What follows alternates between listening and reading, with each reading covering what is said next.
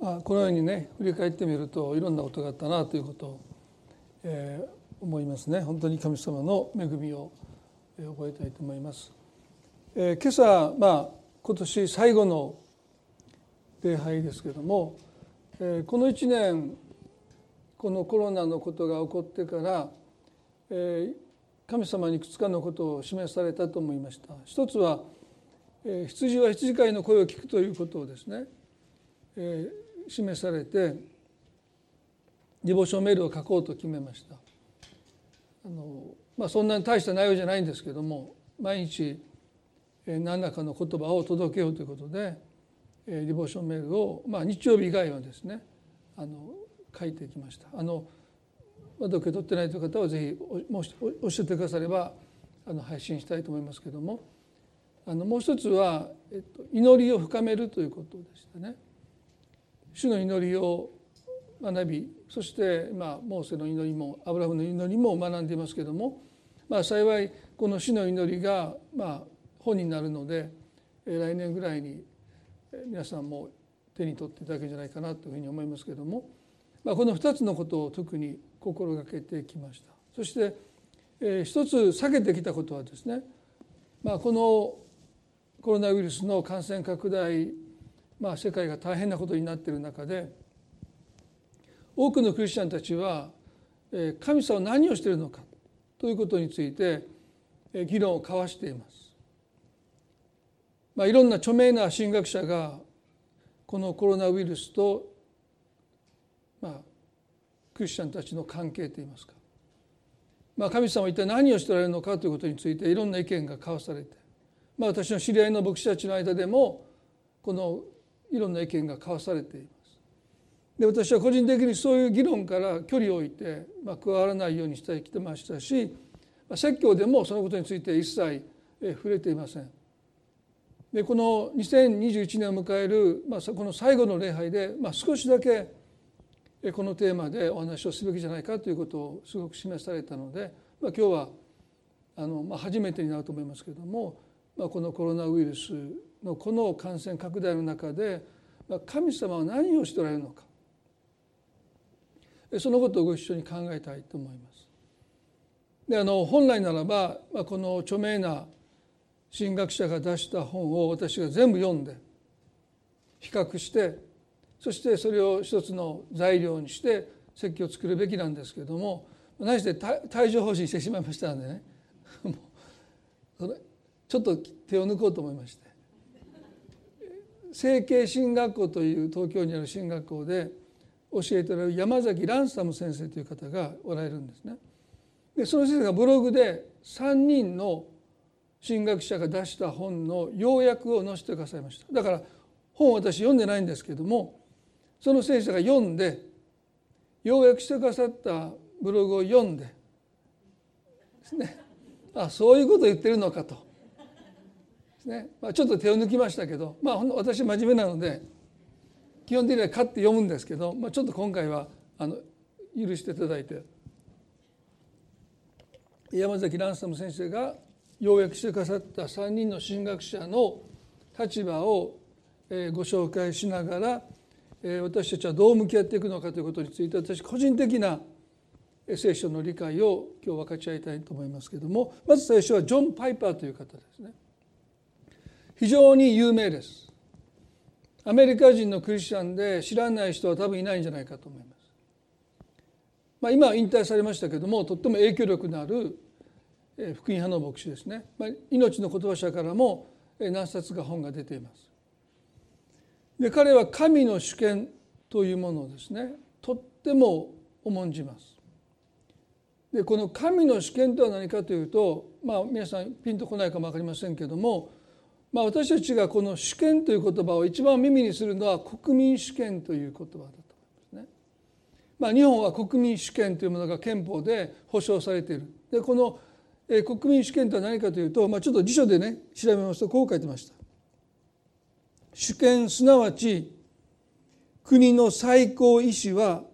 国民によって形成される。また国の最高意思を決定できるのは国民であるという民主主義的な政治法思想ということですね。ですからこの国の最高決定権を持っているのは国民です。で国会議員はあくまでもその国民の代表として国民に代わって物事を決めているのに決めてるのであってですねまあ国民主権であるこの国は、まあ、国民が最終意思決定権を持っているということですよね。でこの神の主権というこの言葉はそういう意味では神様にこそ最終決定権があるという考えですね。でおそらく全てのクリスチャンは神様のことを主と呼ぶときにそのことを理解して呼んでいると思います。神様あなたこそ最終決定権をお持ちだということ。ですから物事を最終的に決定できる神様が今何をしておられるのか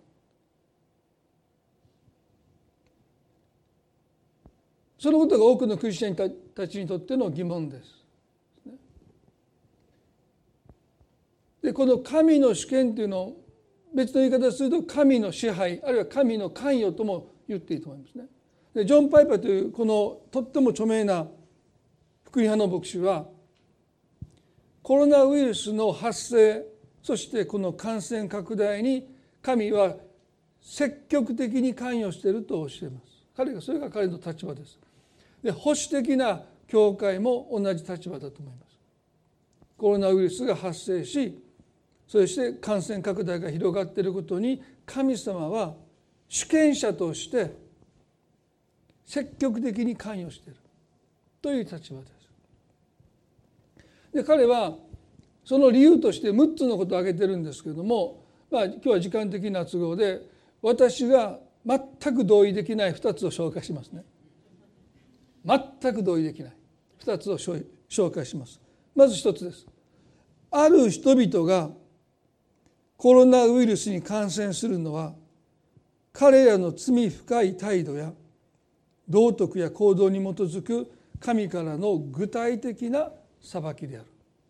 もう一度見しますね。あるだから全員じゃないですよ。全員の人じゃなくてある人々がコロナウイルスに感染するのは彼らの罪深い態度や道徳や行動に基づく神からの具体的な裁きである。まあ、全く同意しませんね。もちろんこのコロナウイルスに感染する危険性というものはですね密閉された空間でお酒を飲んでマスクを外して大声で飛沫を飛ばしまくってですねそしてまあグラスを一緒に飲んでですねそういうことを例えば繰り返していると感染に感染する確率は非常に高くなると思いますね。例えばカラオケに行ってもう熱唱する我を忘れて熱唱してですねそんなことをしているともしかしたら普段の生活を送っている方よりも感染するリスクが高いと思いますよね。でそういうふうにしてもし感染したとしても反省はすべきだと思いますね。でもそれが神様からの具体的な裁きだとは思わない。反省すべきですよ。そういう生活を改めるべきだと思いますけれどもそれが神の裁きだと私は到底思わない。二つ目に彼は神がコロナウイルスの拡大を与えたのはというんですね。こんなふうにコロナウイルスが世界中に蔓延したのは神を軽んじる罪の道徳的恐ろしさと霊的醜さを物理的に描き出すものとしてであると言いました。神がコロナウイルスの拡大を与えたのは神を軽んじる罪の道徳的恐ろしさと霊的醜さを物理的に描き出すものとしてである。すなわちね神様を軽んじたなのでこういう歌が起こってる？ジョン・パイパーは非常に有名です。非常に影響力がある。多くのクリスチャンが彼を尊敬するし彼の説教を非常に好んで聞いています。でも私はこの2つ目もですね全く同意しない。神を軽んじたから神はそのことに対する一つのま裁きとして見せしめとしてこのコロナウイルスを世界に拡大させているんだという考え。まあ、彼は神の主権というものをですね神の積極的な関与というふうに理解しているのでコロナウイルスが発生して感染拡大したことに関して神は積極的にそれに関与しているいやそれを発生させて拡大させる張本人だとさえ言わんばかりに彼は言ってるわけですよね。マタイの10の29にイエス様はこんなことをおっしゃった。マタイの10の29です。2羽のスズメは1アサリオンで売ってるでしょう。しかしそんなスズメの1羽でもあなた方の父のお許しなしには地に落ちることはありませんとおっしゃった。2羽のスズメは1アサリオンで売ってるでしょう。1羽のスズメは値段がつかなかったんですね。1アサリオンというのは一番過小小さな単位のお金なので1話では売り物にならない。2話でようやく、まあ、今で言うと1円ですね2話でようやく1円で売り物になるんです。ですからお店を閉める前に最後の客が3羽残っていて2羽買っていったら、まあ、おそらくその1羽はおまけでもう持っていってください売り物にならないからっていうぐらいのそんな1羽のスズメさえも父なる神様の許しがなければ地に落ちることがないっておっしゃった。でこれは神の主権です神の支配ですね。私たちは気にも留めない皆さんね昔「電線に」という歌があって私これで歌いたいんですけどまああのそういう歌がありましたけどもねこの1週間で皆さんがねスズメが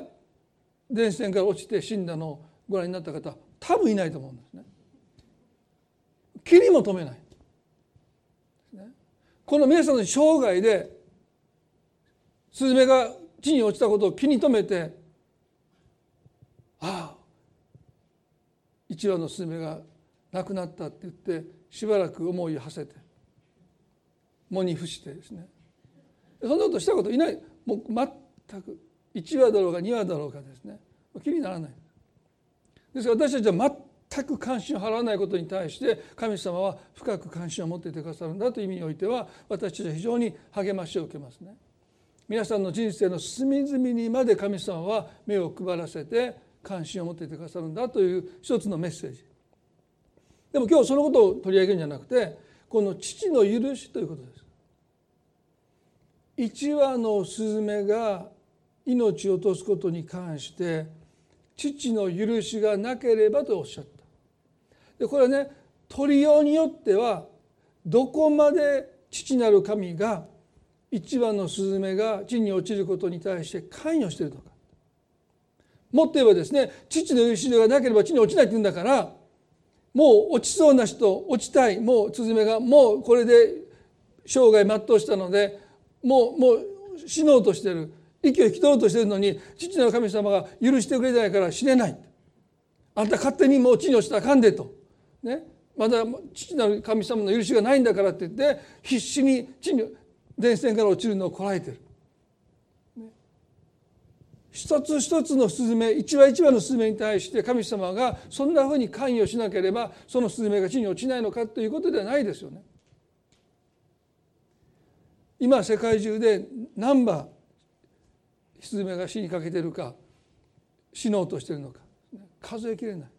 でそんなことに神様が「あオッケーオッケーもうそっちも大丈夫」そっちも大丈夫って言って許しを与えてるわけじゃないですね。この父の許しっていうのは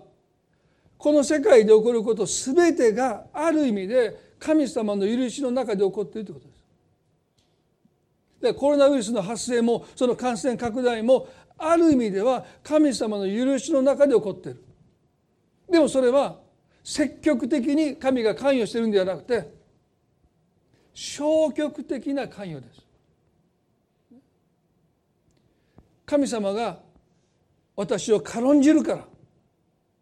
思い知らせようとしてウイルスを発生させてそれを感染させているわけで私は絶対ないと思います。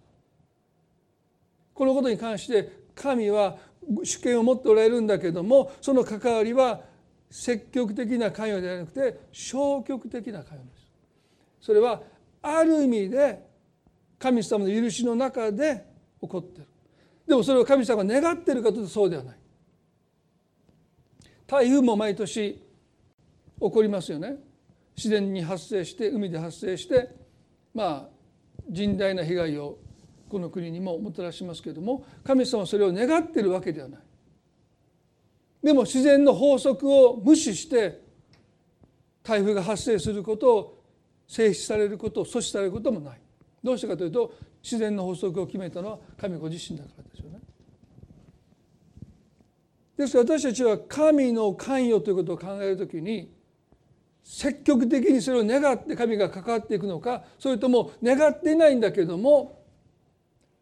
そのことをある意味で消極的に関与し、まあ、許しとられる。ですから私は人生で起こるさまざまな苦しみ困難災害このような疫病も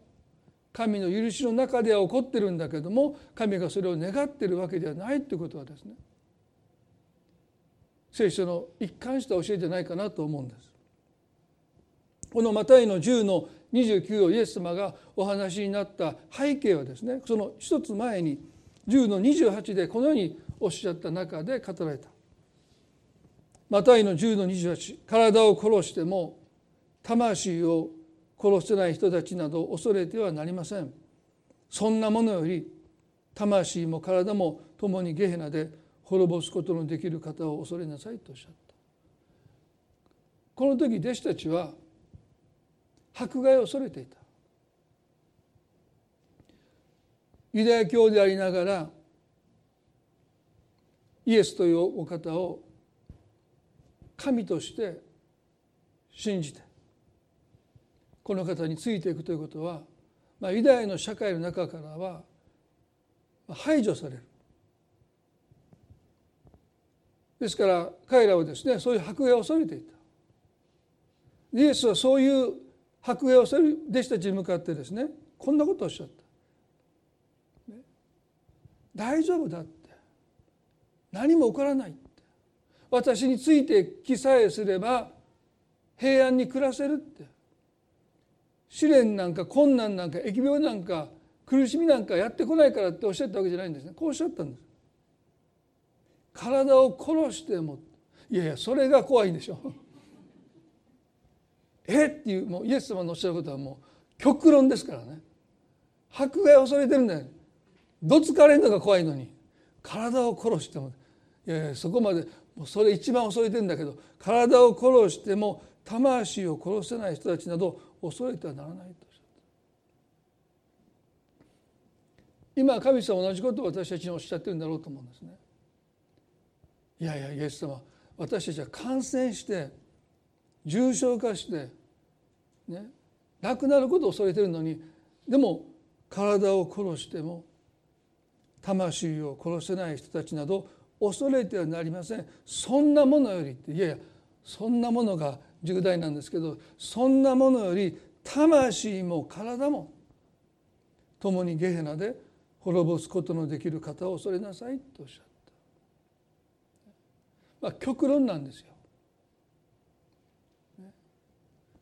殺されることを恐れてる人たちをいやそんなことできる人よりもそんな人たちはあなたの魂に対して決定権を持ってないんだから最終的にあなたの魂に対して決定権を持つ神を恐れよってイエスはおっしゃった。まあこれは極論なんですね。でも神様の主権ということを私たちが考えるときにね私たちはこの極論で考えないといけない。すなわちね最終的には神様がちゃんと帳尻を合わせてくださるっていう考えですよね。それがローマの8の28ですよね。ちょっと読んでますね。ローマの8の28です。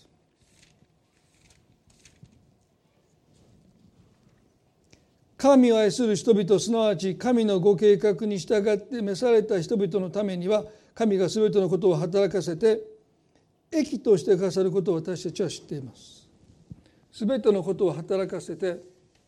益としてくださることを私たちは知っています。まあ、これはあの水戸黄門がインドを出すのと同じですよね。まあ、あのテレビ見てたらね悪い大官が庶民をいじめますよね。でそういうことをイエス様は起こりうるとおっしゃったんですねあるところまではでも最終的にはね水戸黄門が印籠を出せば悪い代官はひれ伏すわけですよね。もしこの水戸黄門がですね民衆がいじめられることを阻止しようとして走り回ったらどうでしょう？街中走り回って街中の悪事に対して首を突っ込んでそれを阻止しようと思ったら彼が多分帯状疱疹だと思いますね。黄門さんはなんか胸が痛い。ちょっと見せてくださいって。赤い斑点があって「いや働きすぎです」って。あなたがそこまでそんな街中走り回ってね。もう悪いやつをこう成敗する必要がないんですもう最後の最後に出てきてくださればいいんですっていうまあそういうのが神の主権だと私は思いますね。神はある一定の出来事が起こることを神様はごそのご支配の中で許される。でも最後それを全て用いて益としてくださる。そのことを私たちは信じたいですよね。なぜこのようなことが起こるのかということじゃなくてこの全てのことを神は何に変えようとしてくださっているのかということが私たちが今見るべき信仰の方向性ですよね。なぜ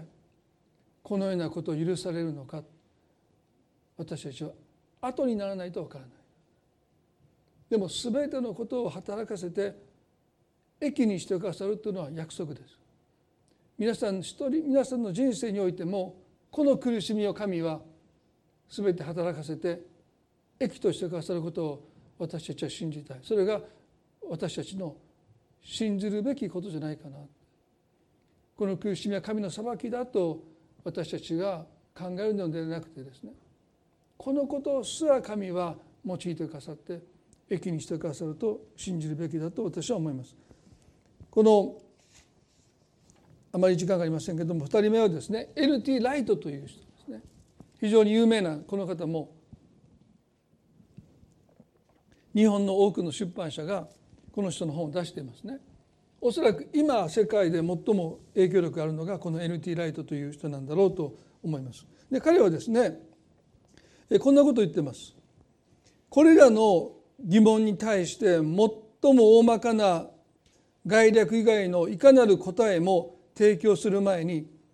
我々は嘆く時が必要であり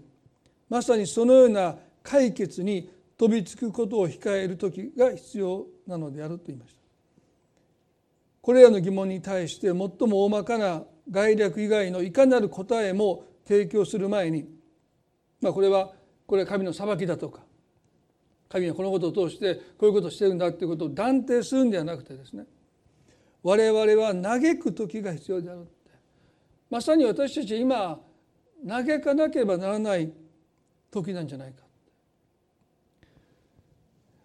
100万人の福音が2021年からリニューアルしましてバイブルライフっていうふうに変わりましたね。まあ妻の連載エッセイが1月から始まって、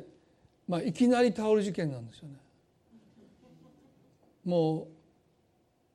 日本中の教会に なんて牧師だというそんなふうに今多分それが帯状疱疹になった一つの理由だと思いますけども。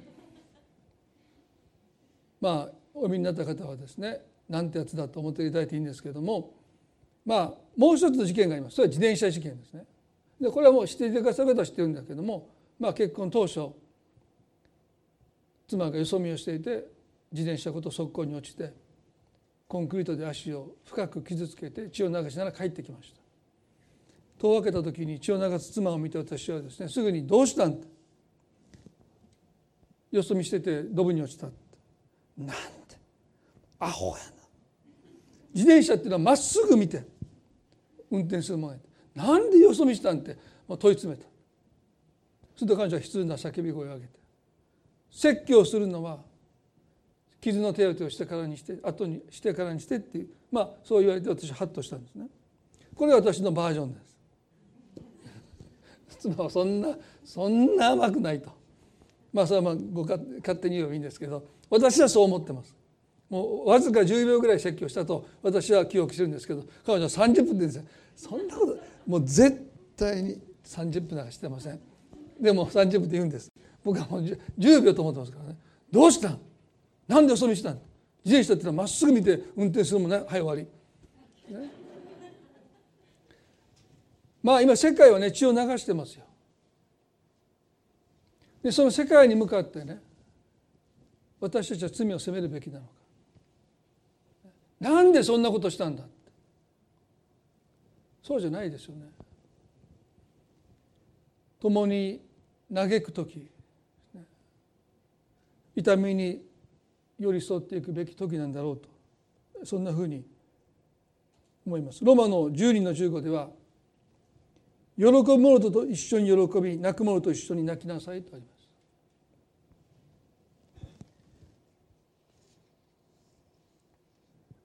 山崎ランサム先生はこのライトの本を読んで彼にとっての試験とはこういうものだということをですね書いておられる。それはジョン・パイパーとはかなり異なります。同じ聖書を読んで同じ主イエスを救い主と信じていますけれども神の主権ということを彼はこう言いました。イエスにとって神の主権とは死んだ友の墓の前で泣くことかっこヨハネの11の35に表されるような種類の主権です。あのラザロの墓の前で涙を流しておられるあのような姿こそが神の主権だとライト言います。主権者である神は苦しむ人々と共に嘆く神なのです。まあ私はこのライトの神の主権ということに対する考えに全く賛同します。イエスにとって神の主権とは死んだ友の墓の前で泣くことに表されるような種類の主権です。主権者である神は苦しむ人々と共に嘆く神なのです。まあ、私はこの涙を流すイエスということをですね思う時にもう一つの場面を思い浮かべます。それはエルサレムにロバの子に乗って入場されるイエス様が涙を流されたというあの場面です。ルカの19章にそのことが書いてますね。少し読みします。ルカの19の41からですね。イエス様の生涯の中で聖書が記しているのはラザロの墓の前で涙を流したイエスとエルサレムに入場するときにロバに乗って涙を流しておられるイエスの姿です。ルカの19の41でエルサレムが近くなった頃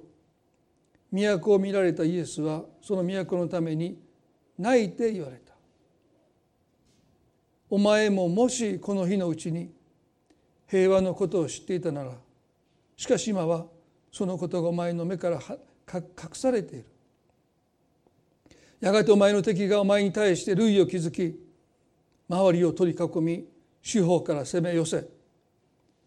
そしてお前とその中の子供たちを地に叩きつけお前の中で一つの石も他の石の上に積まれたままでは残されない日がやってくる。それはお前が神の訪れの時を知らなかったからだとおっしゃった。イエスは神の都エルサレムご自身が愛された都を見てロバに乗りながら涙を流された。それはこの日のうちに平和のことを知っていたならって。本当の平和とは非暴力によってしかもたらされない。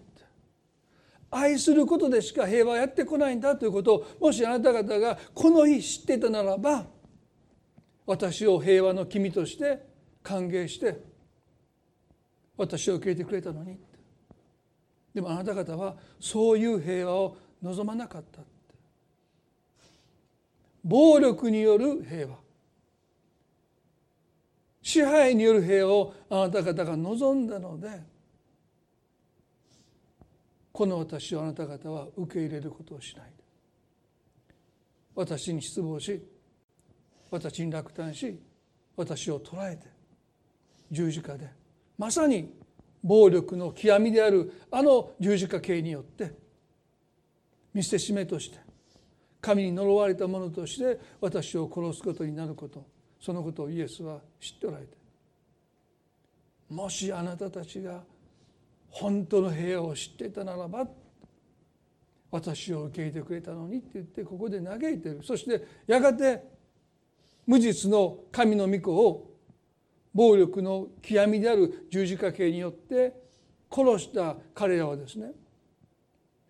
満足するどころかますますその暴力をエスカレートさせやがてローマ帝国に立ち向かっていく。勝ち目のないその支配の中にいてローマ帝国に仕えていく道をイエスが説かれましたけれどもそのイエスを彼らは十字架につけて殺して武力で暴力で平和を勝ち取ろうとしてやがて彼らは AD70 年にローマ帝国によってエルサレムの町は陥落していった。まさに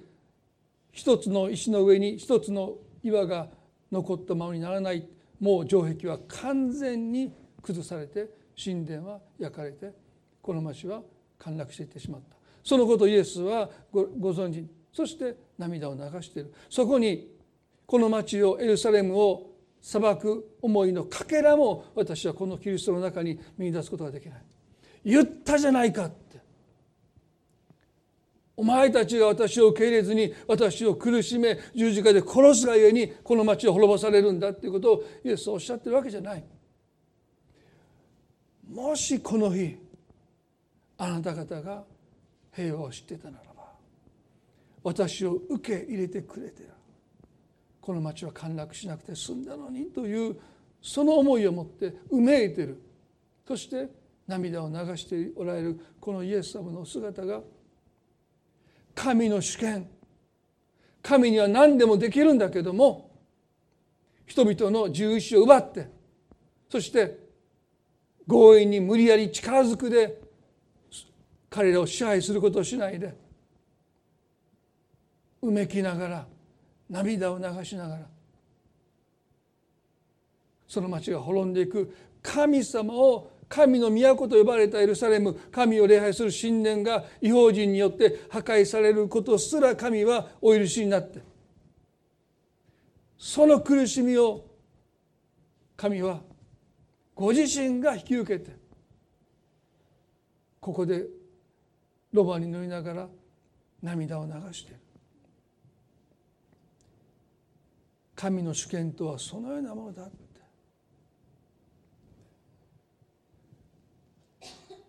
やがてこの苦しみを喜びに変える日を待ち続けていてくださる。今神様はね私を軽んじたっていうことでコロナウイルスを世界に拡散し人々を苦しめてるはずがない。今も今も涙を流してうめいていてくださる。神様あなたが主権者ならば何とかしてくださいよって私は言いたくなるんだけども神様このことをある目的のために耐えていてくださる。うめいていてくださる。それがですねこの3人目の神学者の立場です。ブルックメンモーセの祈りの中で彼の言葉をたくさん引用しました。このブルッケマンという方はですね旧約聖書の学者ですけれども彼も本を書いた。でその本の中で彼はこう言ってるんですね。これは海の苦しみだ何かが新しく生まれようとしている。その新しく何かが生まれるためのこれは海の苦しみだって。だから神の裁きなんかじゃないって。からこう言いました。神の新しさは大きな犠牲を伴うものです。なぜならそれは古い被造物世界の放棄を意味するからです。古い貪欲の世界から新しい正義と憐れみと同情と平和と安全の世界への移行は社会的経済社会経済的な放棄悔い改め情報明け渡しを必要とするのです。まあこれ彼はね神様が何か新しいことをなそうとする時にいつもそこには海の苦しみがあるんだ皆さんが新しく生まれるというクリスチャンとして新しく生まれるという経験をなさった時に多くの人が何らかの苦しみを経験している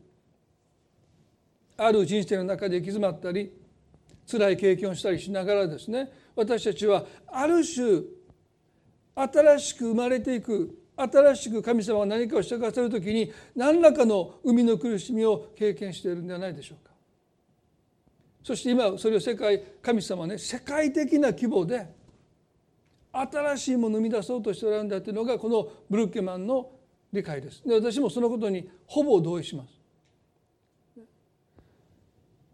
世界において歴史において一番大きな転換はこの紀元前と紀元後ですよね。ビフォア・クライストイエスが生まれる前の BC と AD 主の年イエスが生まれになった年によって世界の歴史は大きく変わってきました。イエス様がお生まれになった時にどんな生みの苦しみがあったんでしょうか？私たちはクリスマスキリストの誕生を心からお祝いします。でもそのキリストの誕生のためにどんな生みの苦しみがあったのか私たちはあまり心向けない。でもあったんですね。ルカの2章から。当時ヘロデ大王という人がユダヤを支配していました。で彼はユダヤ人じゃなかったんですね。ですからユダヤ人たちは基本的に彼を王として認めていない。ローマ帝国の後ろ盾があったのでしぶしぶこの王のもとに民はいましたけども基本的にはこのヘロデオをユダヤ人たちは認めていないですからヘロデオはですねユダヤ人たちの関心を買うためにソロモンの神殿を莫大な予算をつけて再建していたこの神殿を再建すればその功績を見て自分を王として本当に認めてくれるだろうとそういう思いからですね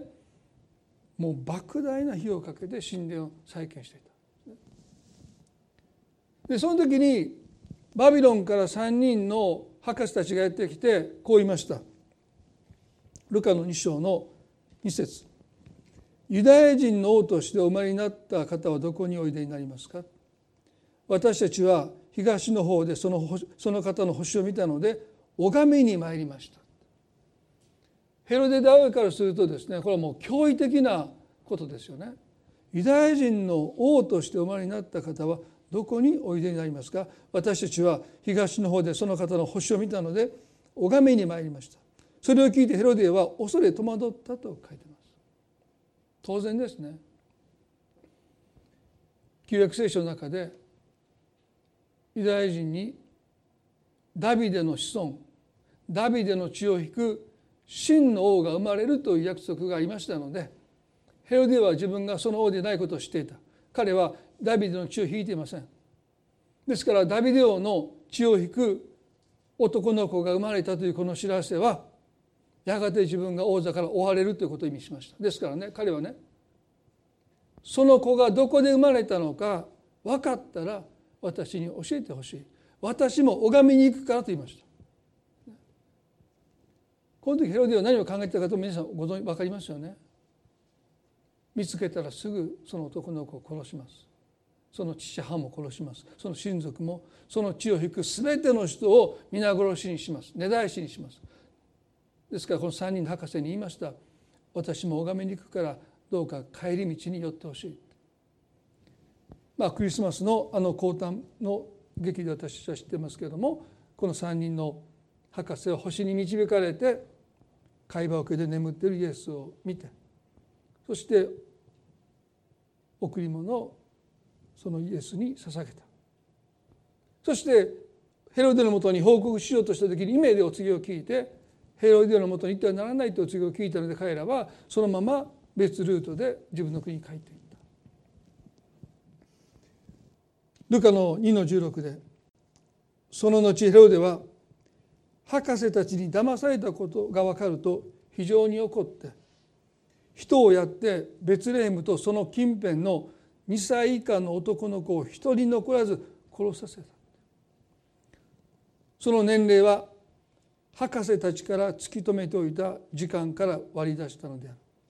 その時預言者エレミアを通して言われたことが成就した。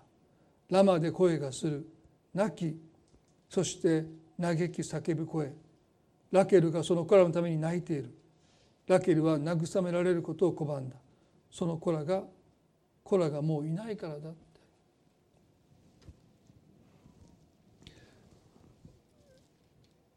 ゆりさんのイスラエルツアーに私はチャプレンで同行した時ですね。このベツレームに行きました。そしてまあこの場所だろうという場所ではないんですけどもこの竪穴式の横穴式ですね。この岩をくり抜いたそこにみんなで入ってそしてメッセージをする時ですね。私はこの御言葉が心に響いてきたんですね。ラマで声がする。泣き。そして嘆き叫ぶ声。ベツレヘムとその近郊の町の2歳以下の男たちは一人残らず殺されました。その夜町中で母親たちが泣き叫んでいる声が響いていた。私はベツレヘムのその場所に行った時に声なき声ですけどもこの2歳以下の男の子を殺された母親たちの泣き声を聞いたような気がしました。クリスマスは喜ばしい日です。私たちの救い主がお目になったということを世界中がお祝いしている日です。でもその救い主が誕生してくださるそのために海の苦しみがあった。ベツレヘムとその近郊の町の2歳以下の男たちはその日殺されて母親たちは殺された我が子のために泣き叫んでる。これは海の苦しみです。この海の苦しみがあったからこそ救い主イエスキリストが私たちに与えられたんだということをですね。私はあのベツレヘムのあの場所に立ってこの喜ばしい知らせのためにどれだけの叫びがあったのか。海の苦しみ。今世界は海の苦しみで叫び声を上げてるんじゃないかなそう思います。彼らに罪があるから神が彼らを罰しているんではなくてこの世界が新しくなるために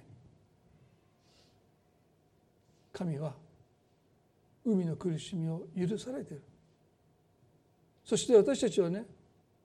その海の苦しみその叫びその叫びを聞きながら寄り添って泣く者と一緒に泣きなさいというこの聖書の言葉を今こそ実行すべき時じゃないかな神は今あのラマで泣き叫んだ母親たちのうめきに父なる神は寄り添っておられた。どうしてか。その日生まれた。その日殺され殺されずに済んだイエスはやがて十字架の上で無残な死を遂げていくこと。その痛みを知った父なる神は母たちの叫びを誰よりもよく理解してその叫びに寄り添っておられた。その神様が今どのようにこの苦しみを見ておられるのかもう私たちは説明が必要ないと思いますね。その悲しみに寄り添っていてくださる。今は私たちにとっては嘆く時うめく時新しく神様が何を生み出そうとしているのかこの苦しみを通して何を神は駅に変えようとしているのかそのことに心向けていきたい。それが私たちクリスチャンの信仰の向くべき方向です。2021年神がこの海の苦しみを無駄にしないで新しい素晴らしいことを生み出してくださることを期待してこの国で期待してこの国で世界で生み出してくださることを期待して共に埋めていきたい。共に投げていきたいとそう思います。一言お祈りします。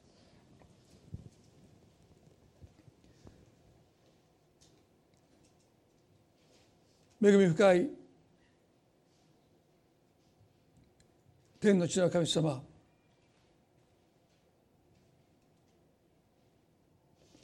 あなたは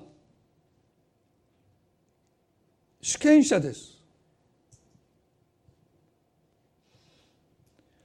あなたがお決めになればそれで全てが終わります。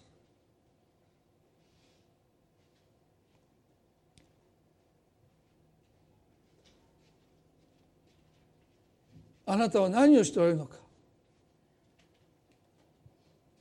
世界を裁いているのか共にうめいているのか。私たちはあなたが共にうめく神だと信じます。ラザロの墓の前で涙を流しエルサレムに入場するそのロバの上で涙を流された主は今悲しむ者とともに悲しんでおられます。これは海の苦しみだと思います。今私たちはこの苦しみを通して何がもたらされるのか私たちには分からない。あの世兵士が戸を叩き部屋に押し入ってきて我が子を連れ出して町の外でその子を殺していく。あのラマであのベツレヘムで泣き叫んだ母たちはその苦しみが何のためなのか見当もつかなかったでしょう。でもその叫びの中で救い主イエス・キリストがお生まれになった。神様私たちは多くの方がなぜこんな目にどうしてこんな苦しみにと叫んでいることを知っています。そして私たちはこの海の苦しみを通して何がもたらされるのか見当がつかない。でもあなたはこの苦しみを無駄になさらない。どうか希望を持ってあなたが何をなさろうとしているのかに目を向けて進んでいくことができますように私たちをどうぞ助けてください。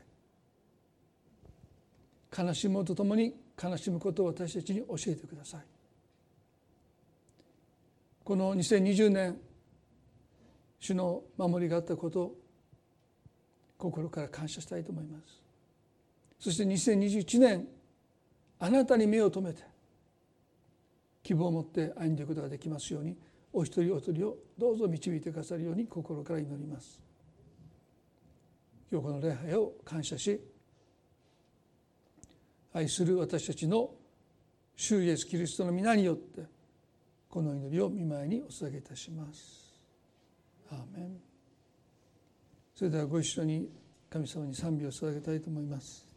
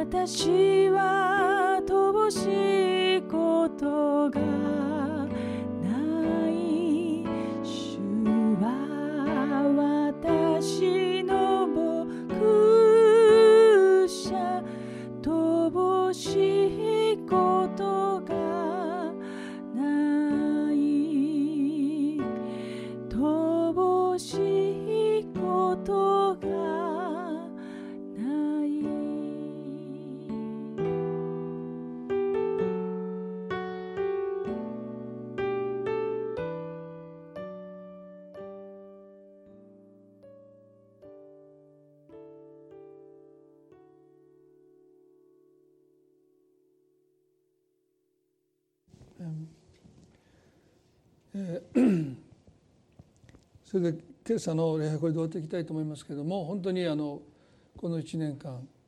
えー、皆さんには本当に教会を愛し支えてくださりまた祈ってくださり、えー、仕えてくださったことを本当にあの感謝しています。あの本当に困難な1年でしたけれどもこうして教会としてこの1年歩んでこれたことをですね本当に心から感謝しています。